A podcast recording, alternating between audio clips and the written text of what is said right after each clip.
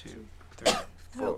One, two, three, four, five, six, seven, eight, nine, ten, eleven, twelve. Hello，各位，欢迎来到大型职场答疑解惑类脱口秀节目《职场 A B C》，专注答疑和解惑，你的出口就是我，我是隐身狗六哥小黑。我是六哥小黑的搭档徐老师。啊，没错，这档节目呢是我和徐老师两个人共同为大家制作的一档专门针对职场小白，或者说在职场里边摸爬滚打很久的人，哪怕你有什么职场的困惑呀，有什么职场的纠结、选择等等等等疑惑的东西啊，都可以通过留言的方式来告诉我们。然后我们每期呢会选出来我们觉得有代表性的、针对性的留言，然后。针对这样的留言进行呃一些针对性的答疑以及解惑。那为什么能够做这样的答疑解惑呢？这就要得益于我的搭档徐老师了。徐老师的履历我就不给大家再重复了。反正总之大家记住，他是一位职场的老法师跟大牛就好了。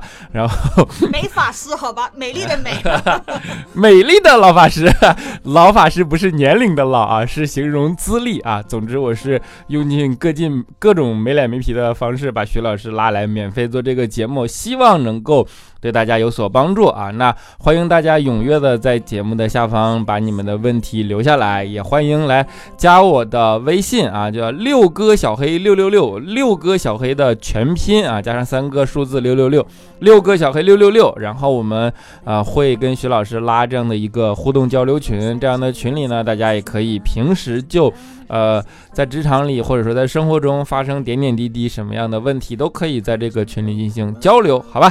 那我们话不多说，言归正传啊。我们今天的第一位的留言叫幺五零五九七零 pngc，他说：“黑哥，我想问一下，我远嫁，宝宝一岁半，跟公婆关系不太好，老公在外地上班，他的工作环境我去不了。”我想让老公回来工作，但是他也没有特别的技能，想问一下，老公三十三，现在还能学习什么新技能来生存吗？好，因为你宝宝还小，希望自己的男人、老公在身边，这个呢真的是很人性，老师也很能理解啊。但是有的时候工作也没办法，现在是呃逐水草而居，尤其大环境的确不是很好，所以我想呢，呃，就算不是从长计议，你也要中中期的来考虑一下，就是说，如果他目前在那个地方呢，工作算是稳定，而且有发展，能够把你们这个小家呃从这个物质经济方面还能够很稳定的支撑。而且他能够规律的回来看你跟宝宝，也不会说太错过宝宝的成长的话，哦，那么这个呢，呃，我想你可以，这是一条线，同时。同时来好好研究，他现在三十三岁了啊，还能学什么样的新的技能？而且这个新的技能学了以后呢，能够在你的身边有这样工作、就业或者创业的机会。因为他就算学了新的技能，可是不能在你的身边有工作、就业或者是创业的机会，也许也不是你的初衷。好，所以这几个理路，我想我们要分清楚。首先，目前有一个稳定的格局，孩子还小，我想你也不要说马上招他回来。万一又不稳定，就算在你身边，他每天工作不稳定，你看了也很心烦，徒增你们这个小家的莫大的压力，没有必要。这是一条线，让他好好的发展走下去。可是我们也来中期的来想，三十三岁了，三十三四岁，学什么新的技能，能够回到家庭太太小孩的身边，能够工作，能够就业，或者是创业哦。欢迎你这个。P N J C 啊，详细的来跟我们留言，看看说是怎么样。因为三十三岁的人，哇，几千万的人都有啊。那么每个人的条件、成色啊，目前的发展、学经历背景不一样。希望你多给我们留一点具体的信息，我们再深入探讨。对，因为呃，这是如果用一个笼统样本来回答，就没有办法回答，还要具体问题具体分析，就是。我猜她老公应该是做，比如说工工程，就中铁、中建，然后就好多常年都在外地的这种工地上面。然后，因为我有好多同学都是这种，那就是他说的，他的工作环境他去不了嘛，的确是去不了。然后就是常年出差，然后跟着那个项目跑，然后老婆孩子就留在家里。那呃，有的时候回去规律，有的时候。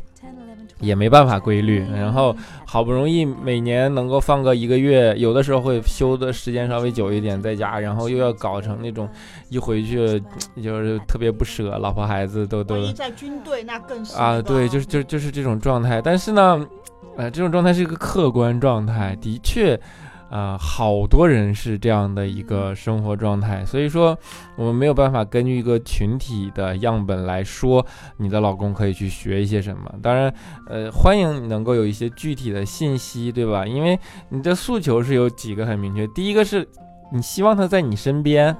第二个是在你身边的时候还能够有一些发展，然后能够把小家照顾好，两个人不要离太远，对吧？那这些呃客观的达成条件，每一项都需要去研究的，好吧？希望你能够呃一直跟我们保持交流跟互动，也希望我们的呃这样的能够对你有所帮助，好吧？嗯，然后好，我们下一个问题啊，下一个问题呢就。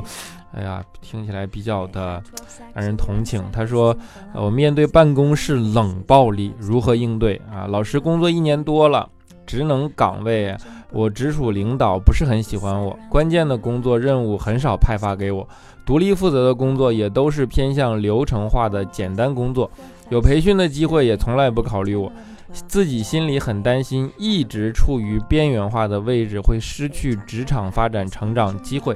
考虑换工作，自己的经验有不足啊，对现状很担心，也很茫然。现在看上去的确是相对处于比较边缘化的位置哦，这是真的，我们也不回避哈，我们正视它。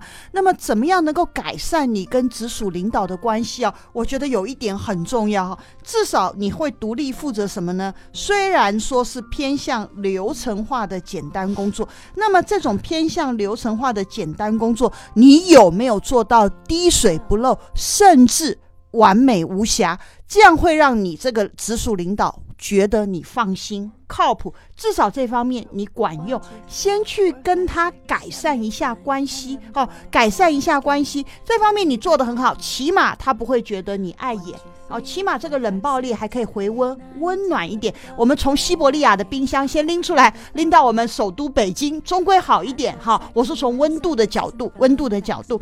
那么再来，你把这个你能够独立负责的流程化，因为你能独立负责，你做得好，也不怕别人抢功。他再怎么样没有那么喜欢你，毕竟你独立负责，看得很清楚，你这个人的长处就摆在这。正常的领导他会觉得，哎，这个人有长处，对我有价值，能为我所用，他还会盘活你。这个资源，毕竟你的雇佣成本是挂在他这个整个这个小团队的成本包里面的，那他也希望说物尽其用哦。老师没有贬低的意思哈，所以这个你一定要把它做好。但是不排除说流程化的工作你做得非常好以后，也有一种老板专门就只给你流程化的工作，其他的更核心的任务、关键的任务更不派给你了，也不给你培训，那很不幸也有。但是首先我们希望改变是，我们要先正能量，先做老师刚才说的，也许你改变了，你影响。感召了你的领导，也做出他的改变，那就是进入了一个正向的循环，正向的向上螺旋，这是我们要追求。但是你把你的这部分做得很好了，好，你可以独立负责。他明明看到你很好，好了，从此以后食髓知味，只给你做这个。那我们也彻底的看清楚了，我们在这里的本质结构是不可能改变，不可能改变情况下怎么办呢？好，万一不可能改变情况，我们怎么办？你就说，哎，考虑换工作，可是经验不足，对现状也很担心。好，那么因为你没有讲你是什么行业的哈，最重要说你要真的是说，如果能够跟领导改善。正向循环，你会有核心的关键任务，你会有培训机会，那么你继续在这个公司里面可以继续的成长，好不好？但是如果刚才老师讲了，很不幸，虽然我们做足了我们应该做，依然是一个向下滑坡的向下螺旋，那么这个时候你的确是要考虑换工作，但是要换到哪里，你没有细说，老师欢迎你再来互动，但是你有说经验不足，我想你的经验不足，对现状茫然担心，跟你的实际情况是相关的。因为你感觉你没有常常做关键的任务，你没有得到相应的技能，你没有成长，也没有培训，你心里虚发虚，所以你就觉得说，哎呀，经验不足，所以对现状茫然，也影射出你对找下一个工作，你没有什么自信。好，那么这一点我觉得。可以具体分析，可以具体分析为什么你既然能够独立负责某一些工作，你一定要看你的核心技能。比方说，你能够独立负责偏向流程化的简单工作，但是老师已经看到几个亮点。首先，你能够独立工作，你不需要有人老是盯着你，哦，你的自律性是够强的，哦，你能够从头到尾把一个你应该独立负责的事情交差。而且做好啊，你的独立性是强，有很多的工作是需要 work independently，独立性强。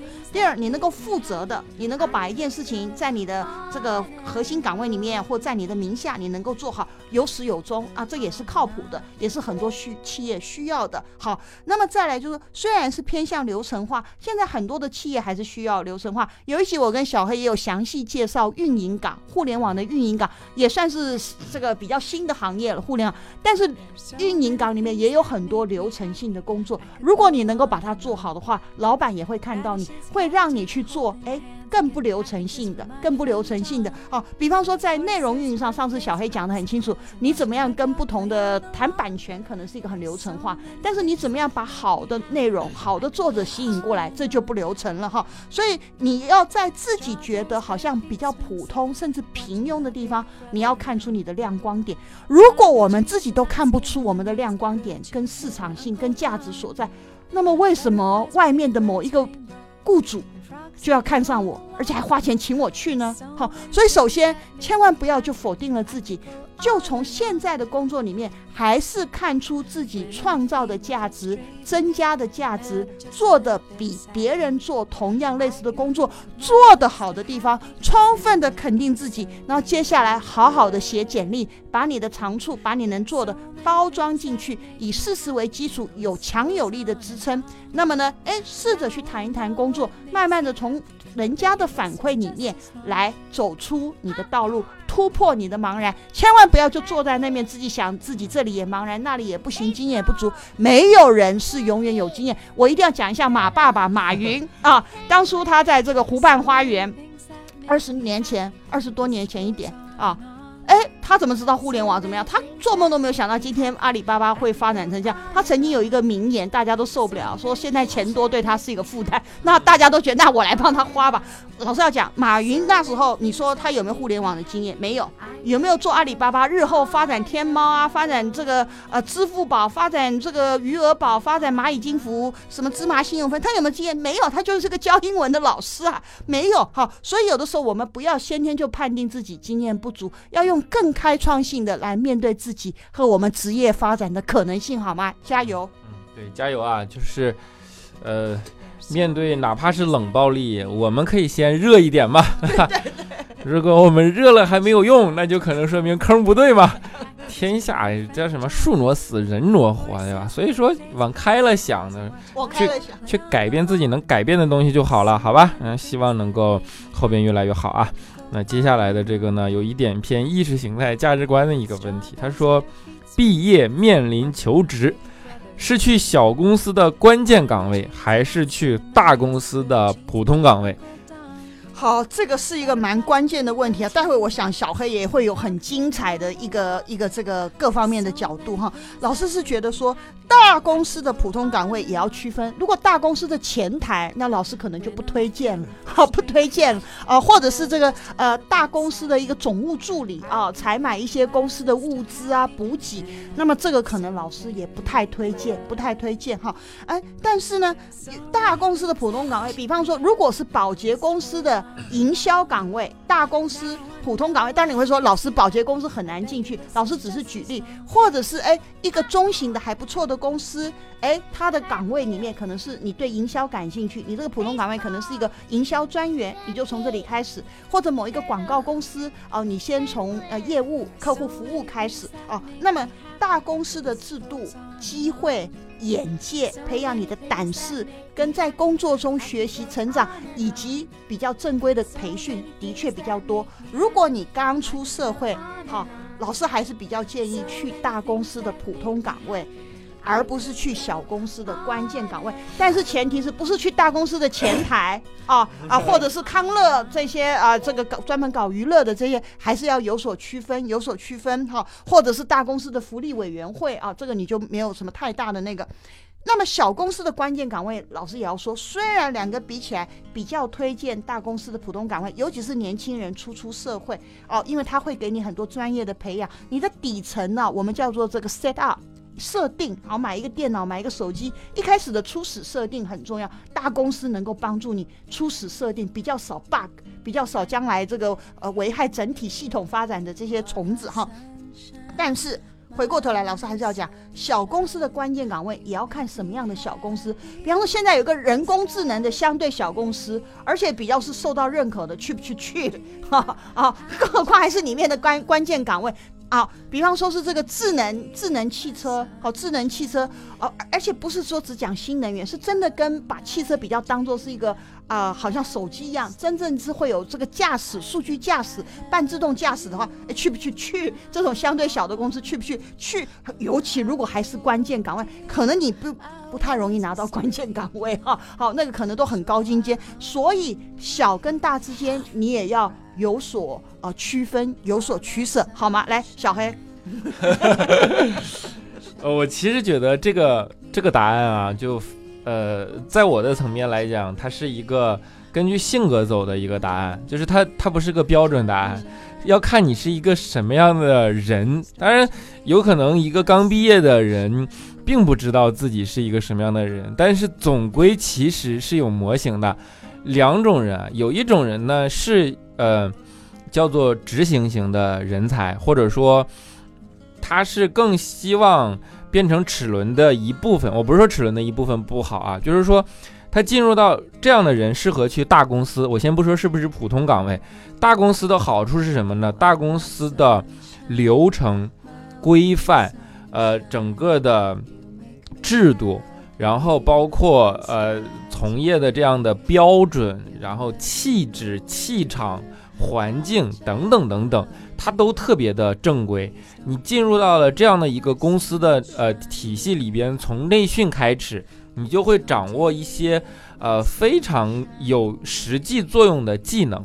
然后一步一步的，比如说从，呃职员做到主管，主管慢慢的做到总监，等等等等，你会掌握一个是职场技能，一个是流程，就是叫做协同作战的这个技能。大公司最重要的就是这个技能，协同作战，就是你能够，因为公司一大，你很难说你去掌控全貌，对吧？大部分就像阿里巴巴，大部分就是协同作战嘛，一个双十一出来。就是众多的部门来协同作战，每个公司都有很明确的流程化的这样的东西，这是大公司的好处。大公司的不好是不好在哪儿？大公司的决策机制慢，因为流程规范，所以决策机制慢。然后呢，大公司的上升通道是挤的，因为人才多嘛，对吧？人才多，上升通道自然就挤。你像腾讯。有的产品经理一年他只要负责优化一个按钮，一年哦，那你能说他实际掌握了什么样真正的了不得的技能吗？不好说了。但是呢，他的确在腾讯又拿着高薪，然后他的确是个优秀的产品经理。然后你让他和大家去协同，也的确因为制度和规则保障了这件事情。那而且，而且。小公司是终究会变成大公司的，活下来的小公司会终究会变成大公司。在大公司的过程中，小公司都会慢慢的去规范自己的流程，都会规范自己的，就是呃，以变得有气质、有流程、有章程，然后有企业文化，然后呃，有协同的等等等等的规矩。然后在这个过程中。呃，小公司变大公司的过程中，他更倾向于去大公司请一些职业经理人过来，然后因为这样的人会给小公司，比如说当年那个蛮荒，或者说一个劲儿冲上来的时候，去换一些血液，然后带来一些这样的东西。那这个时候你在呃这时候就算中型公司吧，变化的过程中，其实有一个机会是可以去，呃，很好的职业的这样的转型的，可能能达到很好的条件，就是在大公司的偏中层的人出来这样的一个状态，这是大公司的好处啊，以及不好的地方。好，什么样的人适合去小公司？就是，不过等一下，小黑、嗯老师补充一下哈，嗯大公司的确是一般比较有规模制度，嗯但是老师要提个醒哈，嗯通常外资嗯。啊，比方说西欧啊、北美的这些外资的大公司，嗯。的确是如此。那么呢，我们我国嗯。我国的很多大公司，尤其在互联网的某些大公司，最近快速窜起的嗯啊，内部的人不停的告诉老师，整一乱治疗的啊，所以它虽然大，它未必就有那么好的一个呃规章制度或者是流程，不是它不好，也不是它故意不好，发展太快啊，环境变化太快，招聘太迅猛，一年内从一千人可能变成两万人人，都嗯也有也有过哈。哦，那这个怎么办呢？哈，所以有的时候就是说。刚才老师跟小黑讲都是原则性，供大家参考，但是大家具体的情况还是要具体分析。嗯然后我们说小公司，你看啊，它有个前置条件叫做毕业面临求职，毕业就能去小公司的关键岗位，这个公司已经小到很小的规模了，对吧？毕业就能进，那这就是个初创型的公司嘛。初创型的公司好好在哪儿？因为你关键岗位好，转向快，就是这个不行就试那个，那个不行就试那个，因为团队人少嘛，所以团队之间的沟通是相对充分的。那转向快，团队之间沟通相对充分，就是，呃，它省去了大公司很多流程化的东西，比如说甚至有一些撕逼的东西，对吧？然后彼此比较知根知底儿，而且在小公司，如果你是个增长还不错的小公司，在一开始的那个时候，你是有家的温暖的，对吧？就是有那种主人翁的感觉，那这是小公司的好，而且一旦真的选对了一个小公司，小公司变成了阿里巴巴，你就是十八罗汉，对吧？那后续的整个的回报是指数级的，就是同样的一个年龄段的人，十八罗汉的回报和普通的人的回报是完完全全不一样的，这个回报是指数级的。再者呢，就是说，呃，在因为你是初创里边的核心的人员的话，在它真的有机会变大的过程中，你是可以变成某一个业务或者说某一个板块的负责人的。这个时候，哪怕在大公司找来了这样的职业经理人，他可能只是填充了你的职业技能的那一部分，他是会去填充你，而不是你去填充他，你明白吗？所以说，这是小公司的好处。好，小公司不好的地方就是什么样的人能够享受小公司这个好处，就是说那种没那么喜欢流程化、清晰化的，然后又性子其实有点偏野的，想自己做做主了、说了算的那种，呃，有一些呃怎么说呢，就是以更目标导向的人。这样的话，你进到大公司，你就会觉得好平庸啊，然后天天格格不入，会变成里边的刺儿头，对吧？但是到小公司，有可能就如鱼得水，但也有可能就瞬间就拍死，就是就是这这这都是双刃剑啊。所以说，我是觉得是性格是性格决定的，只有说更相对更适合哪一种地方，就是这两种性格的人相对更适合什么样的地方，但是。事情无绝对嘛，你比如说像薛老师说，不是所有的大公司都是我说那样的，有一些发展迅猛的大公司里边其实就是脱节断档的，对不对？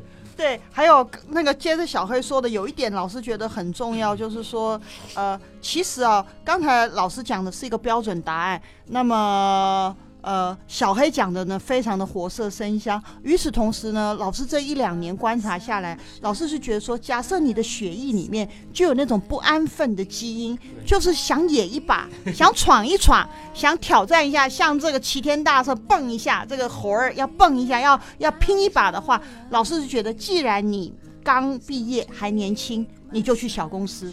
哦，你就去小公司拼，因为你的机会成本是最低的，你没有什么下行风险，没有什么下行风险。如果你有这个基因，你有这个野性，你不去野一把杀杀坡的话，你这一生也会活得遗憾不甘心啊。所以不如你就趁着年轻时候去试错，也许就试成功了。就算试错了，也是一个很好的人生经历。因为在小公司里面，你必须要能够容忍一种暧昧。一种边界不清，协作之间永远好像阿米巴这样动来动去的在变形。如果你能够适应这个话，将来你后世大为看好。不管这个公司有没有做成功，都是你可携带的核心能力，可携带的核心能力对你的职场发展绝对有帮助哦。那么，而且就算它不成功，你的试错成本低，你还可以在二十四五岁还是很年轻时候，你还是可以回去大公司打工啊哦，甚至二十六七岁的时候你还可以回去。不过当然那个时候你回去，你心态。他也要放平，会有更年轻的校招。也许你们的岗位是一样的，这个起平的职级，或者你就比他高一点，没关系，老子从头来过嘛。啊，对于这个老师有这个要蹦的齐天大圣孙悟空这种基因的，他也不怕啊，对不对？这个也是一个很可以参考的点。对，年轻人最好的就是这一点，就是成本低。成本低不是说用人单位请你花的钱少，就是在经济学的概念里，成本不是。花了多少钱？这个叫成本。成本的意思是指两种选择，你选了一样，你就不能选另一样。对，另一样它会有另一种发展，对吧？这就叫错过另一种可能性所带来的最大损失，就是你的成本。因为年轻的时候你没有那么多选择，所以说成本就低。那为什么说不忘初心那么难？一说不忘初心的都是中年人，对不对？初心为什么难？是因为中年人初心的成本就高了，因为中年人的选择多。我去了阿里巴巴，我就不能去腾讯，对吧？我去了喜马拉雅，我就不能去什么爱奇艺，就是这是选择与选择之间的较量，对吧？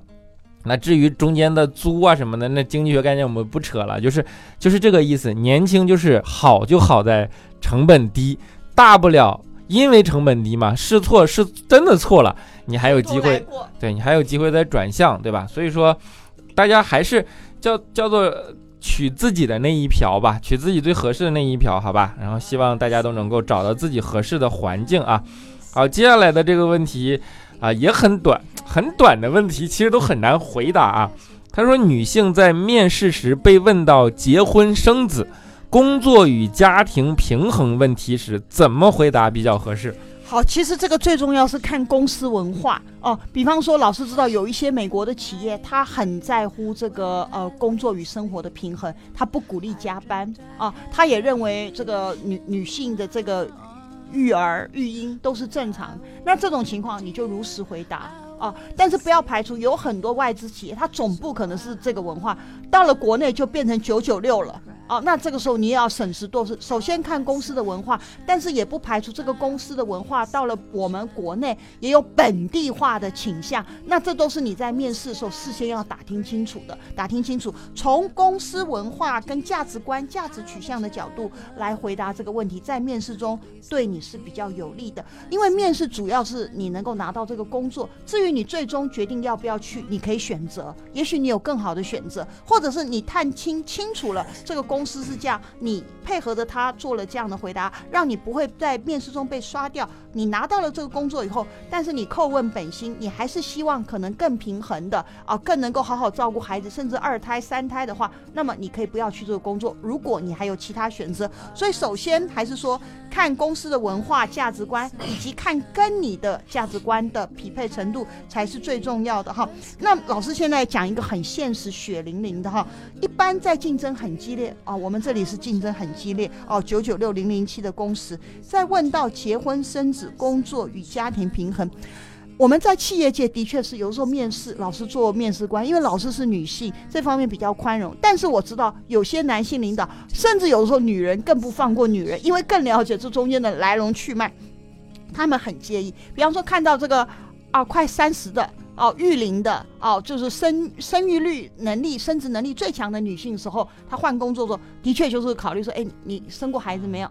啊，那以前大家都一胎化，那生过了就解除，好像天花一声发一次，好，你安全，你来。哎，如果还没有生，那他就很考虑。再来，你只生一胎，他会想方设法问你有没有生二胎的打算。有的人是直接问，但是很多人他就会东绕西绕。比方说，哎，你对你将来家庭的规划，哎，有的人讲嗨了，哎，我希望呃呃，我们买部车，然后我跟我老公带两个娃，什么什么，又养个狗什么的啊，那你就露馅了啊。就从他们的角度，他会用很好的话术兜出你心中真正的想法。哎，换句话说，就是说，如果你是育龄年龄的，有些面试官真的很在乎你生不生小孩，你生过没？生过了最好。如果一胎化的时候啊，这个天花生过了，哎，那接下来谈其他的。